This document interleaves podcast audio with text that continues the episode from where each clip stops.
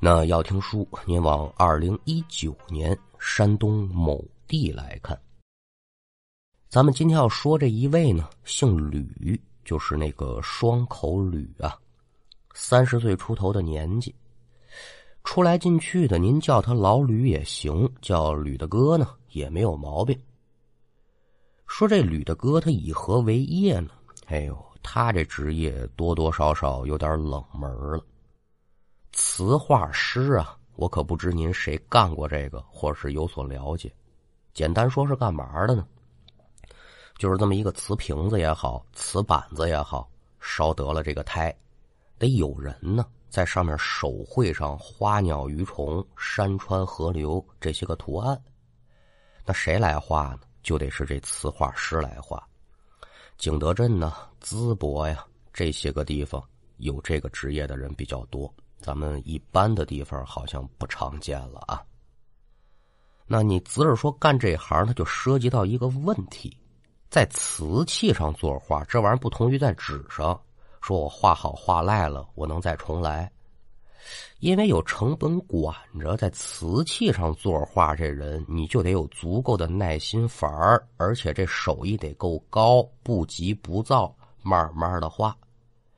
因为吕大哥他干这职业呢。脾气性格呢，相当的稳当。但这话又说回来了，凡事都有两面性。吕大哥这好脾气，在工作上那自然是有优势的了，但在生活上多多少少呢，可就有点吃亏。别的咱就甭说了，就说吕大哥他们家对门这邻居啊，好家伙来，这脾气秉性跟吕大哥得说是截然相反。特别的暴躁，而且不讲理。大事儿的话，那就谈不到了，两家也不过。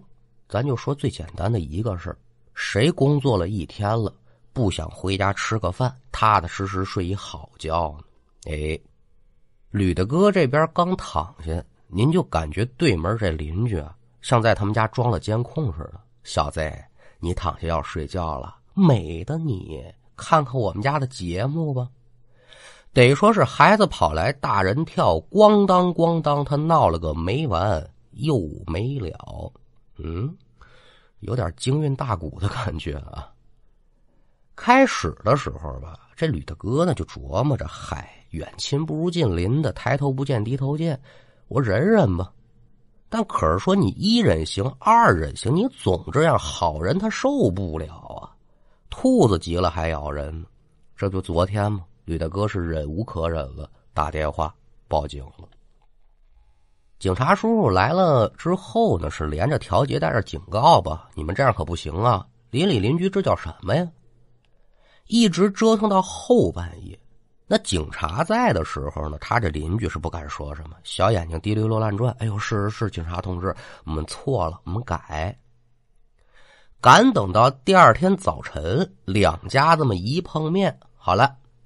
鼻子不是鼻子，脸不是脸，把这吕大哥是好一通损呐。那吕大哥这人脾气好，又搭着嘴笨，他也还击不了。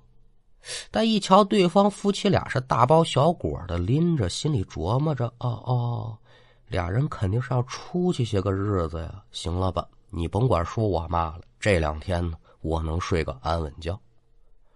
书要简言。一连四天吧，这没了邻居的叨扰，吕大哥这觉呢睡得也很舒坦。可赶等到第五天的时候啊，这好觉算是到头了。不但如此啊，就连自己这条命都差点丢了。具体说是怎么回事呢？就是早晨上班的时候啊，这媳妇儿说我带着孩子呢回娘家住两天。哦，要住姥姥家去，那你们回去吧。这娘俩一走，早晚上下班可就剩下吕大哥一个人了。到家之后，简单煮点面条，吃完之后是刷会儿手机，看会儿电视啊，可也就早早的睡下了。睡到什么时候呢？按现在钟点来讲，得是晚上十一点多钟了。耳听得是梆梆梆，就有人砸这门。这边有打床上下来，心里琢磨：这大半夜的是谁敲我们家门呢？一边想一边可就朝着这门口走。这边来到入户门的时候，也没伸手开门呢，下意识的你得贴在猫眼上搂一眼吧，这点安全意识得是有啊。但是，外面这灯是亮着的，门口呢没有人。吕大哥一瞧，心中不由得可就有点纳闷嗯，这最后一声敲门声可刚刚落下来呀，门口就没人了。心里想着，他就准备再看一眼。可赶等这吕大哥把眼睛再次贴到猫眼上的时候啊，就瞧见了猫眼之外，此时竟然出现了一只布满血丝的眼睛。好家伙，他也不知是男是女啊，跟外头站着呢。总而言之吧，这二目相对之下，把这老吕吓了个不轻啊，从里到外都凉透了。但这种恐惧，它是一瞬之间的。看到眼睛了，那就证明外头准有人。所以为了闹清楚是谁啊，这吕大哥呢，咱也不知他怎么想的，一把就把这门给推开了。可赶等把门推开之后，除了一阵冷风扑面而来，门口却也得说是空空如也。哎，这这人呢？可也就在话音刚落的同时啊，这吕大哥就感觉自己的后背是有点发麻。哎呦喂，这事儿来的蹊跷了！心知不对，吕大哥可是没敢多做停留，上前一步，一伸手，捧的一下，把这房门他就给带上了。那经此一事，您要说还能躺在床上接着睡，嗯，心还没大到这种程度。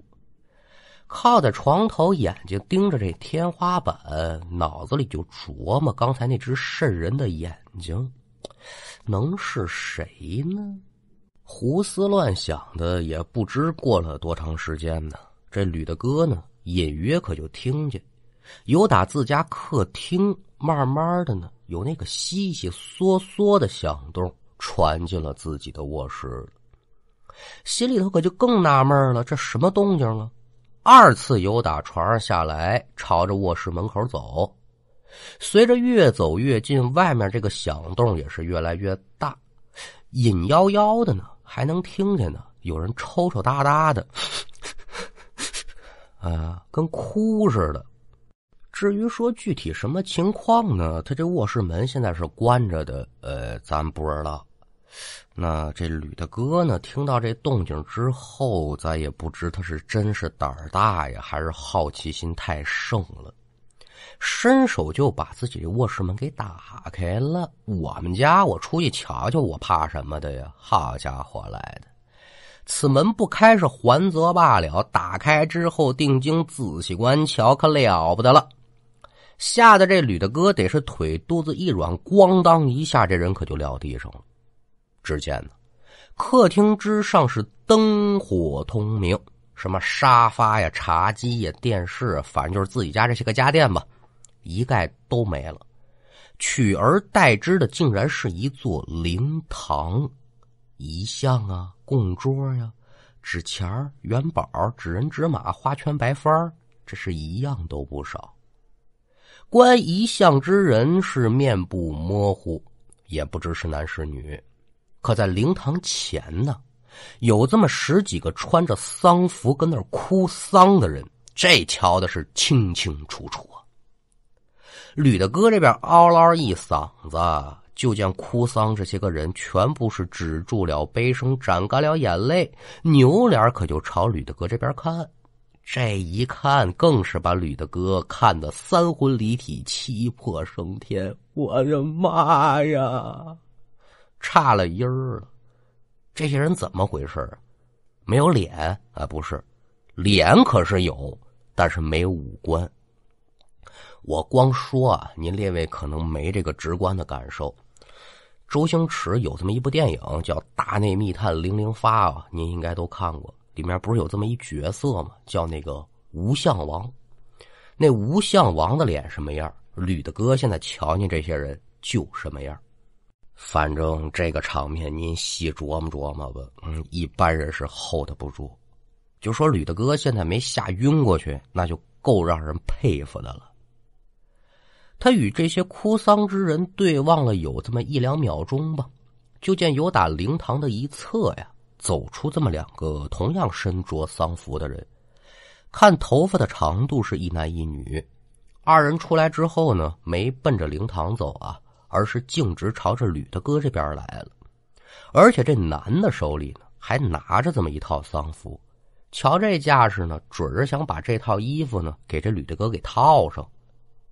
眼瞧着两个人越走越近，吕大哥自然是本能的往后蹭啊。虽说如此，但可架不住这俩人走得快，没几步可就来到了吕大哥的身前。女的伸手捧的一下，可就把吕大哥的一个胳膊给叼住了。另外一男的呢，就开始往他身上呢套这套丧服。一见此情此景，任谁也不能乖乖就范的。好家伙，我父母高堂健在，家中并无丧事，你给我穿这个，我凭嘛穿呢？是个人他也犯膈应，这身上较劲，他就开始赠位，也就没赠位几下啊。吕大哥就感觉自己身上是咯噔一下子，赶等反应过来再一瞧呢，哎呦，我这人呢还跟床上躺着呢，嗨呀。原来是南柯一梦啊！自己不知啥时候睡着了，做了场噩梦。那这边伸手抹了把汗，刚说要缓缓起身，喝点水压压惊吧。双手撑床，低头这么一瞧，这刚刚放下的心可又顶到嗓子眼儿了。怎么呢？吕大哥就见呢，自己现在身上穿的。竟然就是梦中那一男一女强迫给自己套上的那套衣服。一口气儿没等喘匀乎呢，突然卧室门口又传来脚步声音响亮。抬头仔细观瞧，吕大哥现在想死的心都有了。只见卧室门此时是大敞四开，而在门口正直挺挺的站着这么一个披头散发、身着丧服的女人。与此同时，提鼻子一闻，嗯，不对劲儿。整个卧室之中弥漫着那种烧纸之后的味道。之前梦中听到那哭丧声，也是响彻了整个卧室啊。伴随着烧纸味跟哭丧声，门口的女人也慢慢的从外面飘进了卧室之中。所到的方向，就正是吕大哥现在所在的地方。一见此情此景，吕大哥口中是啊啊了两声，紧接着是俩眼一闭，爱咋咋地去吧。您就说吧，这么一连几番的惊吓，你就是一铁打的，你也受不了。赶等这吕大哥再次醒过来的时候，天就已经微微有些发亮了。卧室之内虽然已经恢复了正常，有心说我得跑，但这人现在是浑身发软，一点劲儿也使不上了。什么情况呢？闹不明白。拿起床头的手机拨了这么一号码，电话接通之后，吕大哥得说是语带颤抖：“ 兄弟，快来，哥哥我见鬼了，这这门我是开不了了，你自己带钥匙啊啊！”你要是说吕大哥求助这兄弟是谁呢？书中代言，这人姓刘，是吕大哥的发小，两个人住一个小区。平时谁家是没有人呢？为了方便照看家里，所以这两个人呢相互都留这么把钥匙，这也叫通家之好喽。那眼下这种情形的话，媳妇儿孩子都不在家，怎么办呢？就只能找自己的兄弟来陪自己了。书要检验。等了约么有这么十几分钟吧，耳听得外面有开门声，进来之后呢，头一句我说：“哥哥呀，你在哪儿了？”一听这声音，吕大哥是长出一口气：“兄弟，你可来了！”这边一有动静，他这发小自然找得见他了。推开卧室门，再一瞧，这姓刘的发小左手拿着一串钥匙，右手呢拎着这么一黑色的塑料袋脸上这表情呢，反正挺奇怪的。进来之后，首先没说别的呀，直接把这黑色塑料袋就往他眼前递。我说：“哥呀，这东西你放哪儿不好？放家门口是干嘛呀？”此言一出，吕大哥不由得就一愣：“啊啊，是什么东西啊？什么东西？你最近参加白事了？没有啊，没有。那你门口怎么会有这个东西呢？说着话，这发小可就把手中这袋子给打开了，把里面的东西掏出来，往吕大哥面前一放。好家伙，吕大哥瞧见这玩意儿，差点没晕过去。怎么呢？原来呀，这黑色塑料袋里装的，它不是旁的，就是一套丧服。一瞧吕大哥这反应，自己这兄弟知道不对劲。赶忙就追问说：“哥哥呀，这到底是怎么回事啊？”吕大哥现在气儿都喘不匀了，这 怎么回事？我我给你说说吧，我呀，哎呦喂！吕大哥得说是强忍着恐惧吧，有头没尾巴的吧，把这事情就算是给圆全的说下来了。这发小听完也是忍不住啧舌，哎呦，我说哥哥。你遇鬼肯定是跟这套丧服脱不开干系呀！既然这丧服不是你放的，他到底是谁放这儿的呢？怎么就这么缺德呢？那说想弄清楚这个事儿，他也简单呢。现在家家户户的啊，为了安全呢，门口都有这摄像头。吕大哥家门口也不例外，也有这么一个调监控嘛。这一调不要紧，看完之后，吕大哥得说是气壮顶梁门呢。哎呦喂，你这也忒欺负人了！我是一忍再忍，没想到你们却变本加厉，气煞我也！说着话，这吕大哥拿起手机，直接就报警。从刚才吕大哥口中这些话，您列位也听得明白，错不了，这套丧服就是吕大哥家对门那邻居放下的。晚上九点来钟的时候呢，他来这门口把这玩意儿扔在这儿了。扔之前呢，还把这丧服展开，在吕大哥家门口摇了摇，晃了晃，嘴里面得说是念念叨叨的。具体说啥，那咱不知道。警察很快来到了吕大哥家中，啊，了解了事情的始末缘由，这可就敲响了对面邻居的房门了。刚开始的时候，这邻居还鸭子嘴死硬，什么呀，跟我们有什么关系？我们今儿刚回来，压根没这事儿，说的还挺难听。直到这吕大哥呢，是把这监控证据给亮出来了，对方这才如实交代，说啊，对对对啊，那就就是我们放的呀。这放怎么放啊？我在你门口放件衣服，有没有死的罪过？您说说这这个不讲理，他也是没法说。那警方怎么处理这事儿呢？跟本书无关，咱就单说啊，这邻居为什么会把这丧服扔在吕大哥家门口？原因很简单啊，前文书咱们不也说了吗？就因为太闹腾扰民，这不是被警告过吗？夫妻两口子小心眼儿啊，怀恨在心，赶巧前些个日子呢，整回老家参加了这么一棚白事，昨天晚上这是刚刚到家。回家之前呢，家里人还特意嘱咐他们两个，说你们小两口这套丧服拿回去啊，你要么就给烧了，你要么就给丢了，你要么把它洗干净的，是把它扯成条啊，剪成块啊，干点嘛，哪怕说你当块斩不，这都不要紧的，你千万别把它扔一边就不管了，这样容易沾上晦气，招惹不干净的东西。这个呢，就算是老例儿呗，一个地方一个讲法。至于说呢，真有没有人家说的那种效果，谁也说不上来。但是啊，有一句话叫“说者无心，听者有意”。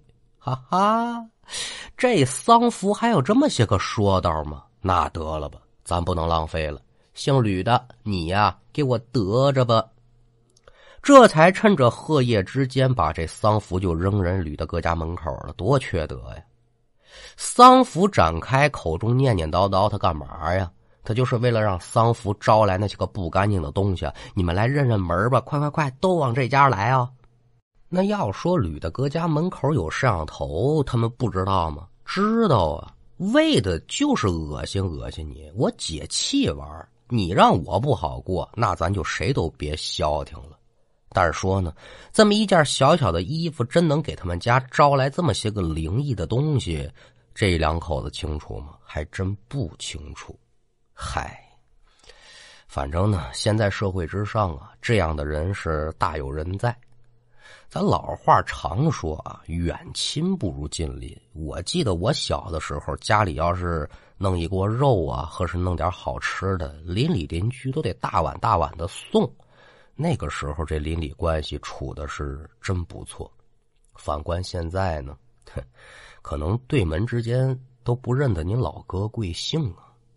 邻里之间呢，咱讲究的是和平相处，咱谁都不能因为自私自利呢，把这可能生活一辈子的邻居给处成仇人了，那得不偿失啊。书说至此，咱们今天这一段故事也就告一段落。